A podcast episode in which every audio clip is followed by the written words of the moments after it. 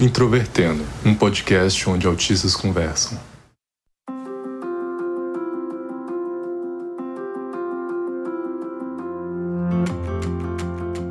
Um olá para você que ouve o podcast Introvertendo, que é o principal podcast sobre autismo do Brasil. Meu nome é Thiago Abreu, sou jornalista, host deste podcast, diagnosticado com autismo em 2015, e hoje nós vamos retomar uma série que a gente começou lá no ano passado sobre autistas em diferentes profissões. Olá, meu nome é Otávio, fui diagnosticado em 2015 e sou estudante de medicina. Oi, meu nome é Camila Borges, eu sou psicóloga, sou autista e eu uso o YouTube e o Instagram para compartilhar conteúdo informativo sobre autismo eu costumo falar sobre as características, diagnóstico tardio e camuflagem de autismo, além de outras coisas.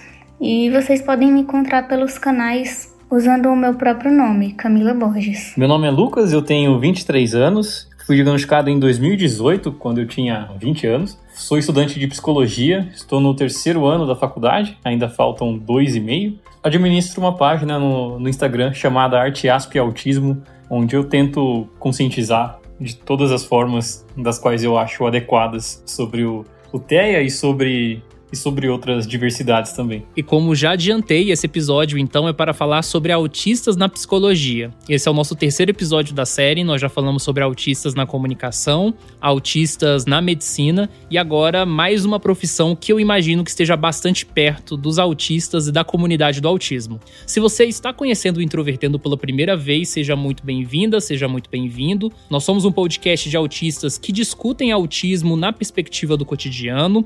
Estamos disponíveis disponíveis nas diferentes plataformas. Temos um site que é introvertendo.com.br, Facebook, Twitter e Instagram com arroba introvertendo.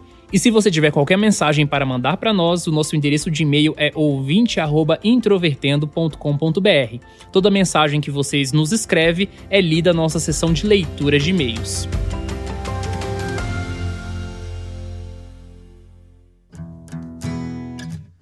Aqui conosco, como já falamos, já se apresentaram, estão a psicóloga Camila Borges e o estudante de psicologia Lucas Pontes, nós gostaríamos de perguntar a vocês por que vocês escolheram a psicologia como carreira a se seguir. Eu sempre tive interesse pelo comportamento humano. Desde criança, quando assistia novelas e filmes, eu pensava: nossa, que legal! Essa pessoa pode ser várias pessoas, mas eram atores. E na vida real é um pouco semelhante, dependendo do contexto que a gente tiver, a gente assumir papéis diferentes. Mas é claro que não é tão fantasioso como na ficção. E eu queria compreender um pouco melhor sobre as interações humanas, os sentimentos e também fazer algo que pudesse ajudar a melhorar a qualidade de vida das pessoas. E por isso eu escolhi fazer o curso de psicologia. Para ser sincero, assim, a psicologia não posso dizer que era um sonho desde criança nem nada do tipo, porque a primeira faculdade que eu fui procurar era de filosofia. Eu, inclusive, passei numa faculdade, faculdade particular aqui, numa cidade vizinha, mas não fechou turma na época, e aí, enfim, o curso não foi para frente. Mas senão eu estaria fazendo filosofia. Mas foi até bom que não deu certo, porque daí no ano seguinte abriu uma faculdade de psicologia aqui na minha cidade, e a minha irmã me incentivou a, a fazer. Mas para falar a verdade, assim, o meu sonho mesmo era ser músico. Mas ser músico no Brasil meio que não é um caminho muito fácil. E aí eu fui para psicologia e tô gostando. Agora, o que tem a ver com o meu diagnóstico é até interessante, assim, porque eu já tinha, acredito eu, que eu já havia até feito a matrícula da faculdade e semanas depois eu recebi o diagnóstico de autismo, mas eu já, eu já conheci um pouco sobre autismo porque eu suspeitava, né?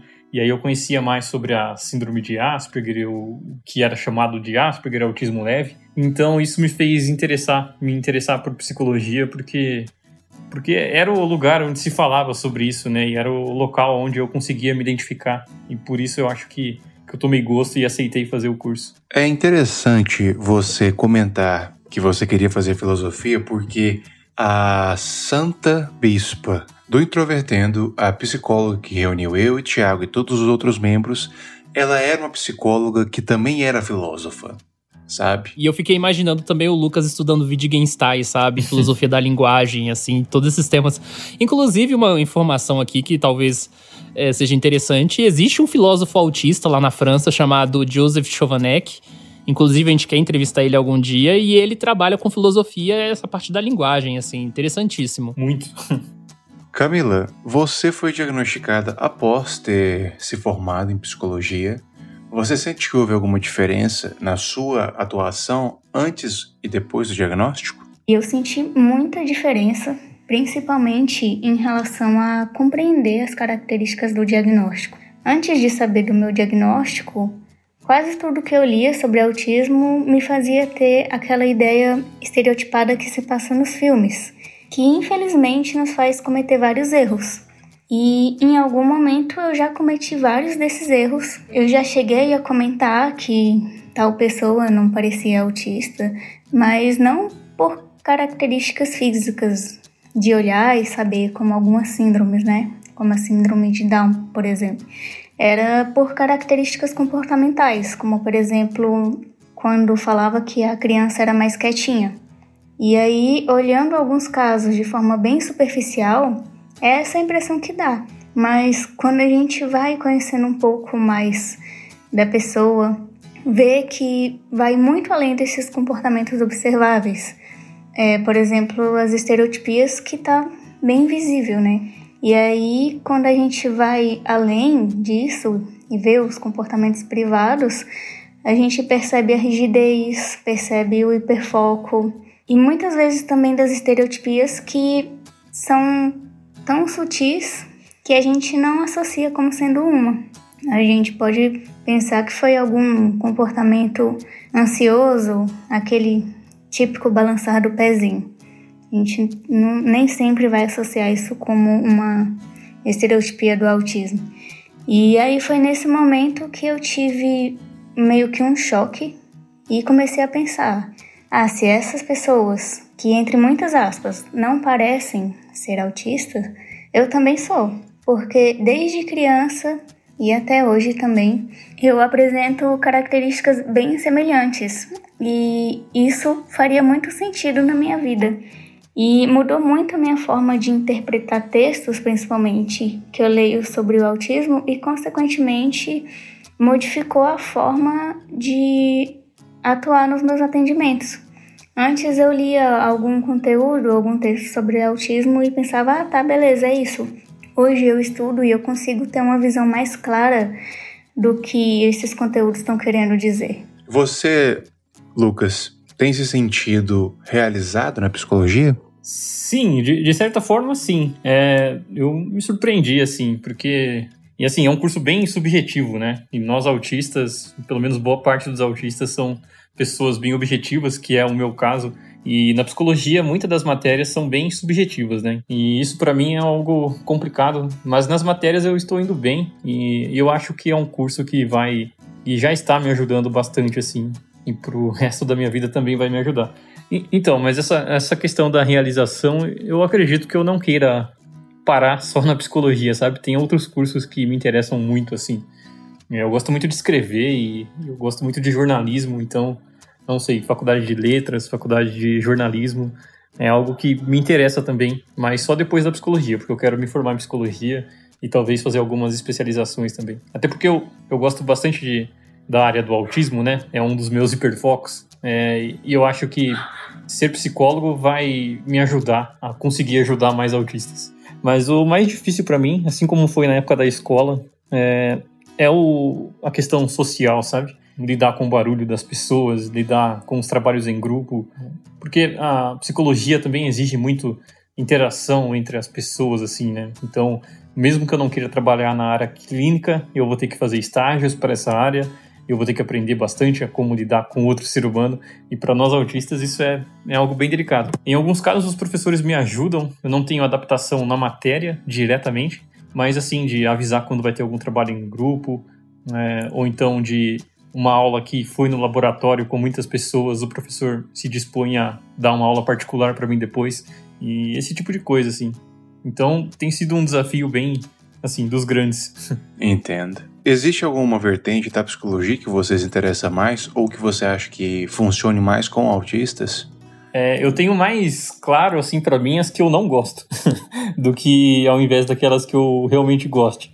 Mas então, é, da psicanálise, eu não gosto da Jungiana, eu acho interessante, mas para mim, assim, eu não, não gosto. Eu gosto bastante da psicologia comportamental, apesar de ter alguns problemas, não com a psicologia em si, sabe, mas como alguns terapeutas comportamentais aplicam a ciência behaviorista.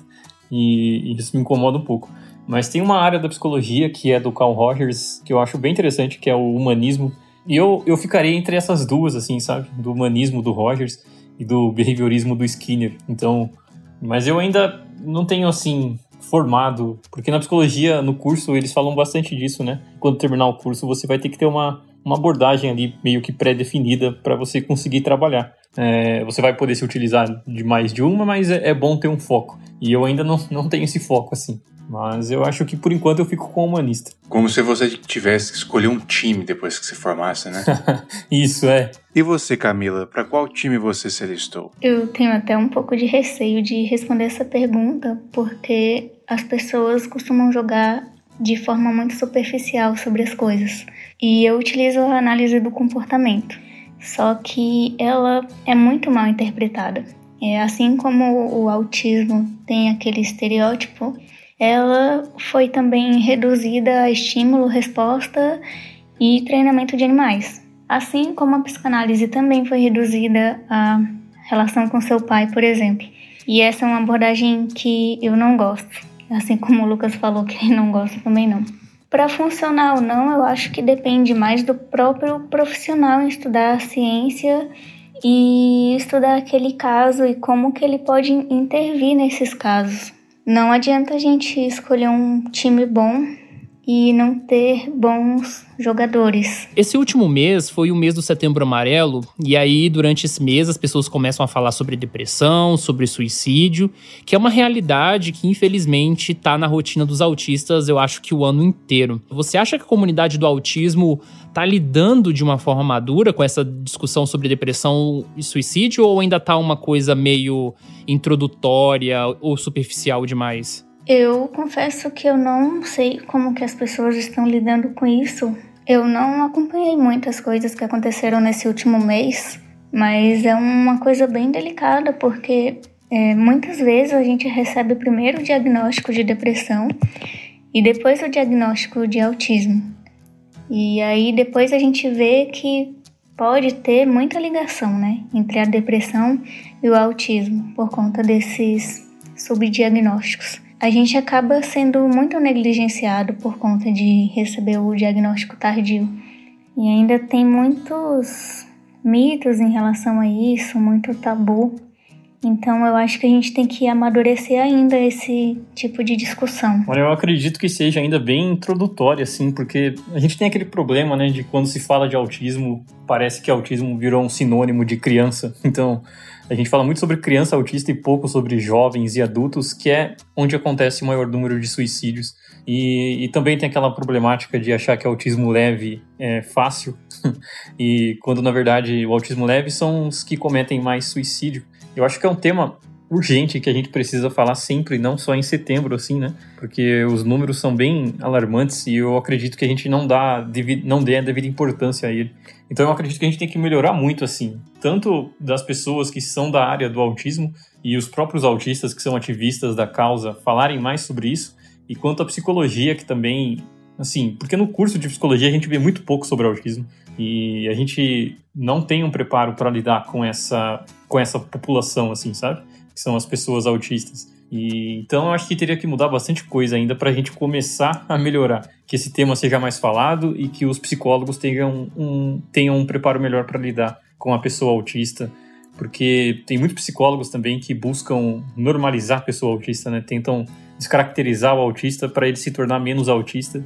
Isso acaba sendo um dos fatores que do alto índice de suicídio entre autistas, porque isso acaba facilitando no âmbito social, mas emocionalmente é, é horrível para a pessoa que tem que viver uma vida em função daquilo que ela não é, né? Então, eu acredito que tem muito ainda a ser mudado. A gente ia entrar exatamente nesse ponto aí de até ter uma avaliação de vocês quanto à atuação profissional de outros psicólogos na comunidade do autismo, porque a gente que produz conteúdo, tanto você, a Camila e é, nós aqui do Introvertendo, muitos psicólogos nos seguem, nosso feed ali tem sempre né, profissionais que estudam autismo, alguns na infância, alguns na vida adulta. Como é que você avalia o estado geral de profissionais, né, no caso da psicologia, de autismo no Brasil? Você acha que a quantidade é muito pouca, está melhorando? Porque eu vejo muitas críticas de autistas no geral, né, em relação ao atendimento na área de saúde como um todo. Eu acho que, que vem melhorando, mas bem vagarosamente, assim. É, a gente tem profissionais que estão começando a entender a importância de ouvir nós autistas, né? Mas eu acho que o tratamento psicológico aqui no Brasil ainda ele é muito elitizado assim, né? Então os profissionais estão lá sempre falando sobre a importância de um tratamento precoce ou de um tratamento na vida adulta e contínuo, só que são poucos aqueles que têm capacidade financeira para para arcar com os custos desse tratamento, né? Então, acho que o primeiro passo é tornar o tratamento mais acessível e também que os psicólogos, que não sejam uma minoria, aqueles que, que se importam realmente em entender a pessoa autista e que vá além da teoria. Né? A teoria é importantíssima, é essencial, mas porque tem muitos psicólogos, aí um, um exemplo que a gente sempre dá dos stings, né? as, as estereotipias, que alguns acreditam que tem que tirar todas do autista porque elas são ruins e vão mostrar o quão estranho esse autista é quando na verdade elas são movimentos autorreguladores e que nos ajudam. Então, essa falta de compreensão às vezes atrapalha bastante. Fica muito amplo dizer se a classe profissional está preparada ou não. Eu acho que os poucos profissionais que se dedicam a estudar esse nicho, autismo, sim, podem estar um pouco preparados. As coisas ficam mais complicadas quando a gente procura por profissionais não especializados nessa área. E eu não falo só em relação a diploma porque infelizmente, por diversos motivos, a gente tem que ir no profissional que tem, por conta do plano de saúde ou pelo preço ou algum outro motivo. E nem sempre a gente tem o privilégio de ter contato com um profissional específico de nossa escolha. E aí a gente vai dar de cara com profissionais que falam coisas absurdas do tipo: se você olha nos olhos, então você não é autista. Mas é complicado. Eu acho que a gente nunca vai estar tá pelo menos uns 72% preparados para compreender algo, mesmo que a gente se dedique bastante e especificamente sobre um determinado assunto. Será que também não seria uma forma de ver o autismo desconectada das questões inerentes do nosso país, como a desigualdade, né? Ou até outras temáticas diretamente, porque eu sempre fico pensando assim, para a gente compreender como é ser autista, né? Não só do ponto de vista subjetivo, mas em relação à sociedade como um todo, a gente precisa entender as características do nosso país, né? Da vida, de como é cada uma das pessoas. Você acha que também tem um pouco disso, que os profissionais eles sempre pensam em status ideal e não tentam dialogar, por exemplo, com a questão da valorização da saúde pública? É, enquanto indivíduos não adianta a gente só fazer um trabalho com o objetivo de conscientizar, informar as pessoas sobre o que é o autismo e essa informação chegar para um número limitado de pessoas que têm acesso à internet. E as pessoas autistas e familiares que não têm acesso à internet. E muito menos a, as intervenções adequadas.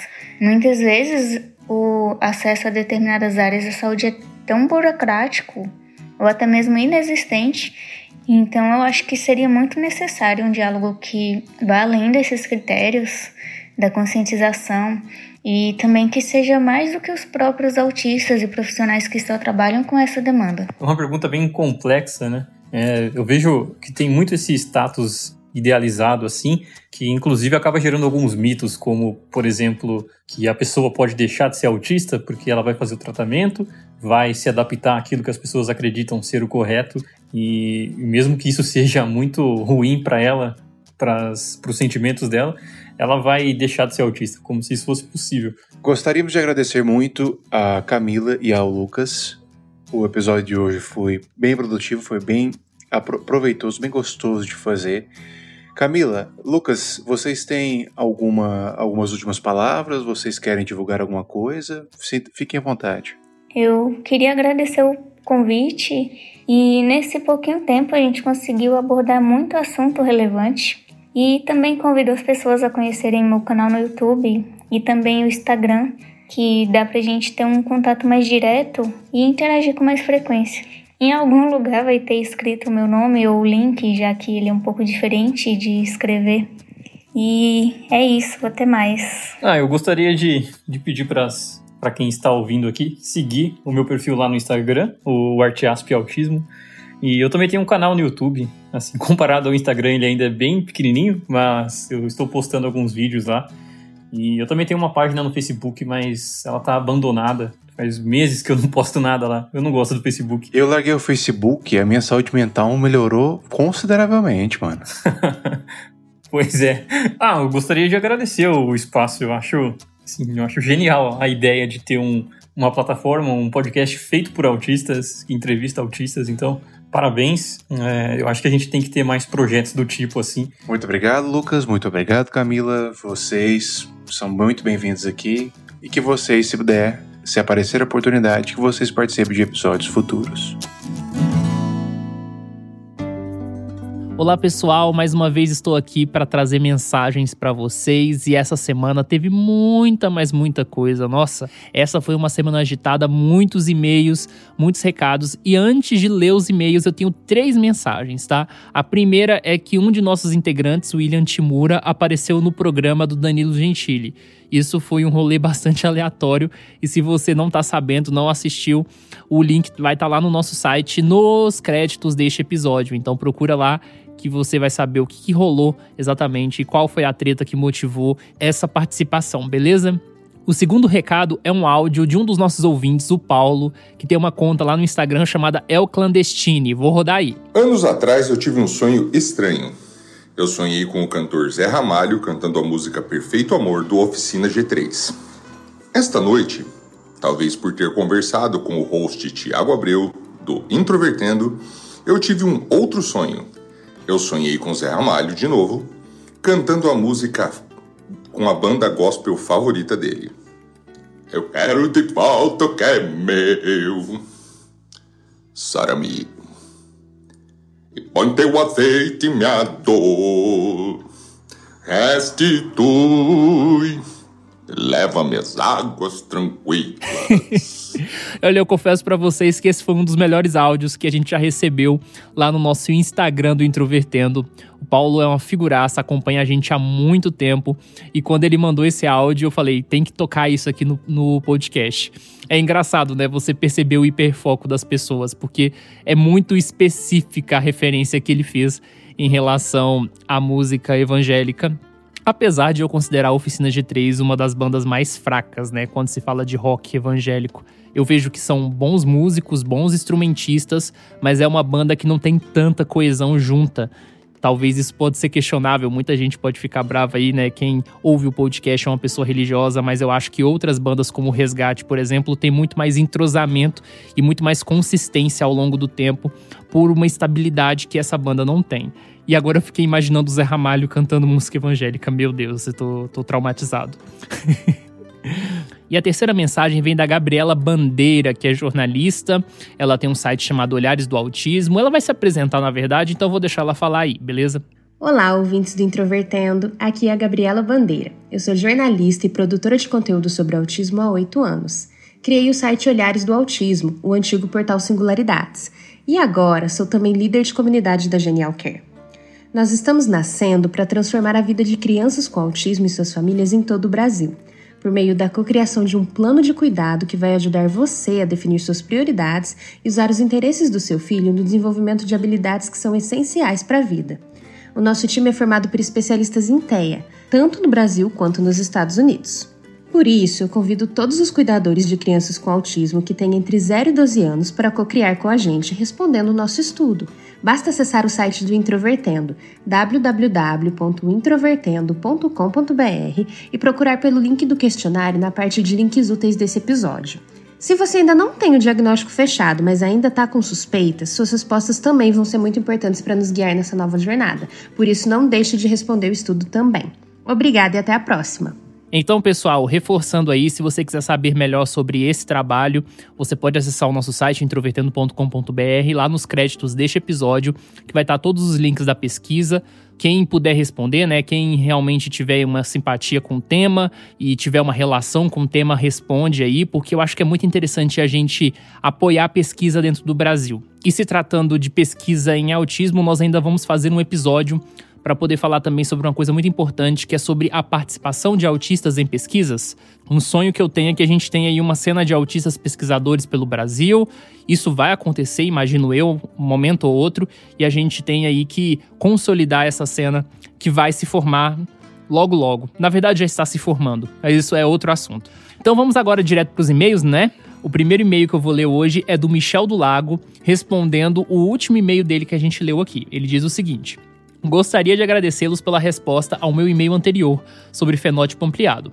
Sobre a pronúncia do meu nome, é Michel mesmo, como se escreve, igual o Teló Platine. Risos.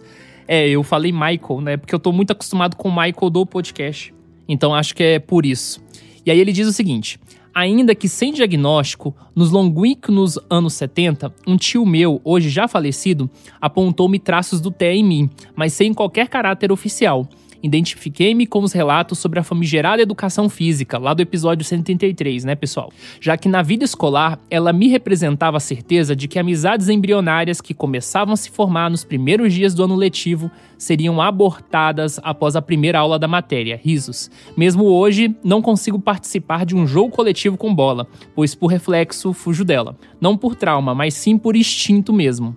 Muito obrigado, Michel, pelo seu e-mail. Muitas pessoas se identificaram com esse episódio sobre autistas e atividades físicas, que é um tema muito importante, né? Já que a gente não discute tanto autismo na vida adulta, a gente ainda não sabe quais são os reflexos de um estilo de vida sedentário para o autista na terceira idade, né? Então, eu temo muito que a gente chegue lá na terceira idade e aí só depois disso as pessoas comecem a, a discutir e a gente vai lidar só com contenção de danos. Então, a gente começa a prestar atenção um pouco nessas questões desde já. E eu também me identifico nesse sentido de ter uma dificuldade para lidar com bola até hoje. E aí o Cadu mandou também uma mensagem pra gente falando também que se identificou com esse episódio de autistas na educação física. Ele diz o seguinte: Olá, tudo bem? Mais um autista que odiava as aulas de educação física aqui. Eu repeti educação física na oitava série por matar as aulas para ir para casa assistir Pokémon. Eu odiava as aulas de educação física porque era só futebol todos os dias. Eu sou professor de ciências e, curiosamente, fiquei amigo de alguns professores de educação física e agora eu entendo a necessidade da educação física. Se o professor de educação física faz o trabalho dele de verdade, ele não é o que se chama de rola-bola, que é um termo pejorativo para professor de educação física vagabundo que larga os alunos com bola ao invés de trabalhar. É, infelizmente eu já vi esse tipo de perfil. Né, o professor que deixava o pessoal lá jogar futebol e as meninas que não tinham como participar ali do futebol por uma série de questões, né, que a gente discutiu no episódio, ia dançar músicas do Rebelde. Eu esqueci de comentar isso no episódio, inclusive, mas eu lembrei desses outros estereótipos de gênero, né, que, que ficou passado ali naquele episódio. E aí ele continua o seguinte: Eu era um adolescente obeso e ocioso. Minha atividade física preferida era jogar videogame. Aos 16 anos, resolvi emagrecer. Fiz todas as dietas erradas que vocês possam imaginar e durante uma hora todos os dias eu subia e descia a escada de casa. Meu pai dizia que eu ia quebrar a escada. Ela é de concreto. Eu aprendi a gostar de atividade física depois que eu conheci a musculação. É algo que me dá prazer. Eu odeio a música alta do ambiente e por isso uso fones de ouvido mais altos, ainda tocando músicas que eu gosto. Praticava todos os dias, menos domingo, até o começo da pandemia eu pegava bastante carga. Eu frequentava a academia por volta das 20 horas e 30 da noite até fechar às 22 horas, mas vazio. Às vezes era só eu e mais duas pessoas. Eu faço meu tempo, minha série no meu ritmo, eu gosto muito desse controle e tento fazer todos os movimentos com uma execução perfeita. Aí ele mandou fotos pra gente, né? E ele diz o seguinte: Estou mandando uma foto da sola de alguns tênis para vocês notarem a minha pisada. Já vi no Twitter comentarem sobre estudos que diziam que autistas têm a tendência de andar na ponta dos pés. Sim, é verdade, principalmente na infância. Se for verdade mesmo, é o meu caso. Eu preciso sempre trocar de tênis, pois desgasto demais a sola. Sou curioso para entender o motivo disso, se alguém puder explicar. E esqueci de dizer que eu sou completamente desengonçado e não tenho reflexos e tampouco ritmo. Minha falta de ritmo é tão grande que eu não consegui nem fazer massagem cardíaca no boneco em um curso de primeiros socorros. Desculpa, mas eu tive que rir disso. Até mais, gostei muito do episódio. Cadu, muito obrigado pelo seu relato, riquíssimo. Essa questão de andar na ponta dos pés é comum, né? Não, embora não seja um padrão em autistas, principalmente na infância, mas também é frequente em crianças que não são autistas. Então, né, não é porque a criança anda na ponta dos pés que necessariamente ela é autista. A gente tem que ter um, aí, um olhar realmente criterioso para identificar e saber descrever né, o que é o que não é. Mas é uma característica. Para além disso, também tivemos um outro ouvinte chamado Guilherme que mandou um recado bem simples pra gente, né? Mandando uma matéria falando de que tem algumas pessoas dentro da população que tem uma perna menor que a outra, e também pode ser o seu caso, né? Eu tenho que procurar um ortopedista depois da pandemia para poder avaliar isso, porque é uma coisa que vai me trazer consequências na saúde. Então eu também tenho esses problemas aí que você relatou. E aí nós recebemos mais um e-mail que foi uma sugestão, na verdade, que veio do Kelvin Luiz. Ele diz o seguinte: Pessoal do Introvertendo, tudo ok? Meu nome é Kelvin. A mensagem é cumprida. Vocês podem falar no podcast essa mensagem se desejar, ou quem sabe só resumir. Ano passado, vocês pediram recomendações de profissionais especializados em autismo na vida adulta. Houve um bom retorno por parte da comunidade em dar indicações. Sim, com certeza. Aliás, toda vez que alguém manda uma mensagem pra gente, né, pedindo recomendações, a gente nem costuma ler aqui e já manda o link direto falando: olha, a gente fez o link e a própria comunidade foi lá e sugeriu. Aí ele diz o seguinte: mas venho dar uma sugestão de melhora. O post do Instagram se torna obsoleto e difícil de encontrar com o passar do tempo. Sugestão: colocar um sistema no site de vocês. Aí ele dá uma série de descrições aqui que eu não vou passar. E aí ele diz o seguinte: quem enviaria esses dados dos profissionais? Os próprios psicólogos, psiquiatras e neurologista, fono, psicomotor. Mas nesse momento, quem foi paciente de algum deles daria sua avaliação de 1 a 5 estrelas. Além disso, os autistas poderiam sugerir que seus profissionais fizessem seu cadastro no site. Assim, o site se desenvolveria mais rápido.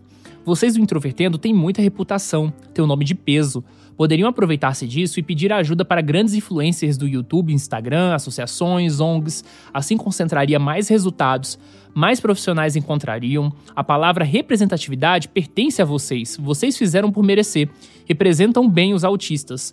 Conduzir uma campanha dessa magnitude só poderia ser feita com quem faz um trabalho bem profissional. Obrigado, Kelvin, pelo seu e-mail, embora eu discorde, tá? Não acho que a gente represente bem os autistas. Pra gente realmente ser representativo, né, de uma forma geral, a gente teria que também ter autistas ditos, entre aspas, moderados e severos. Eu não gosto dessas expressões mas a gente teria que ter pessoas assim dentro do nosso podcast. E a gente sabe que pela convivência entre nós é, não dá para poder fazer essa abertura, né? Então a gente nunca teve a intenção de ser representativos da comunidade. A gente representa nós mesmos, né? E a comunidade do autismo que tem que ser mais plural para que, enfim, né, todas as vozes interessadas dentro da comunidade do autismo sejam ouvidas. Mas saindo desse ponto de discordância, na verdade eu fico muito agradecido por você enxergar isso na gente, tá? Não é uma, não é uma discordância negativa, muito pelo contrário, eu fico muito feliz, embora a gente não se, não se veja como tão representativos assim. É, eu gosto da sua sugestão, tá? Achei sua sugestão muito boa, é algo que a gente já pensou. Só que tem alguns entraves aí, tá? Pra gente implantar uma coisa como essa, a gente precisa de um tempo disposto para programar, para né, fazer todas as adaptações do site, que é um tempo que a gente não tem hoje. A gente tem muitas atribuições com podcast: é gravação, é edição, transcrição, divulgação nas redes sociais. Essa produção de conteúdo, ela já exige demais da gente. Você não tem ideia do quanto que a gente está sobrecarregado. A gente não tem possibilidade de fazer isso. A gente já fez até um fórum no nosso site, né, para as pessoas interagirem ali, era para ser um ambiente para ter mais ou menos esse caminho, mas não teve adesão, as pessoas não participaram, só deu trabalho pra gente e dor de cabeça, então a gente realmente não teve intenção. Eu acho que isso é possível de ser feito, mas eu acho que uma associação de autismo, né, que tenha participação de autistas teria muito mais muito mais força e muito mais legitimidade para fazer isso, tá? Eu conheço alguns movimentos de autistas, alguns bons, assim, que estão se, que se construindo agora, né? Que a gente vai saber melhor daqui a alguns tempos. Eu acho que eles são capazes de fazer isso melhor do que a gente, né, do Introvertendo.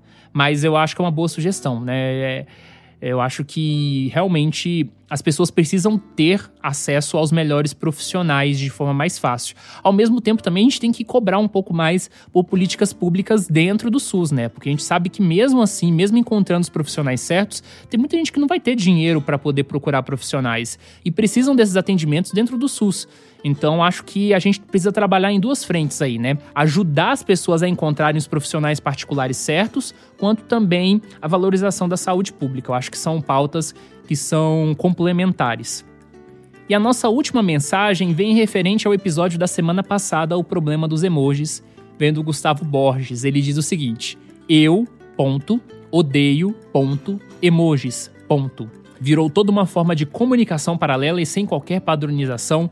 Vejo o grupo de família do qual ainda não consegui sair repleto desses emojis de forma diária. Cada pessoa coloca os que quer e cada pessoa entende o que quiser deles. É pedir por um caos nas interações onde tudo significa qualquer coisa. Para piorar, ainda estou trabalhando cuidando das redes sociais, onde a quantidade de interações inteiramente feitas com emojis é na casa das centenas. E viva aos pontos finais. Gustavo, obrigado pela sua mensagem. Eu acho que é uma das mensagens mais sinceras que a gente já recebeu no podcast. ah, é mensagem de quem já sofreu muito com emojis. E eu fico imaginando, né? Autista gerenciando redes sociais. Eu odeio gerenciar redes sociais, gente. O meu sonho seria não ter rede social nenhuma, virar um bicho das cavernas às vezes. Mas aí eu lembro que comunicação pela internet é fundamental. A gente tem um podcast, a gente tem tanta coisa, né, pra, pra expor também. E não tem como fazer isso offline. Então, aí eu vejo que é impossível, mas eu gostaria de ser um homem das cavernas às vezes e não ter que usar nenhum desses tipos de redes sociais, comunicação como emojis e etc. E você, tem alguma mensagem pra gente aqui no Introvertendo? Escreva para ouvinte@introvertendo.com.br que nós leremos aqui na seção de leituras de e-mails. Um abraço para você e até semana que vem.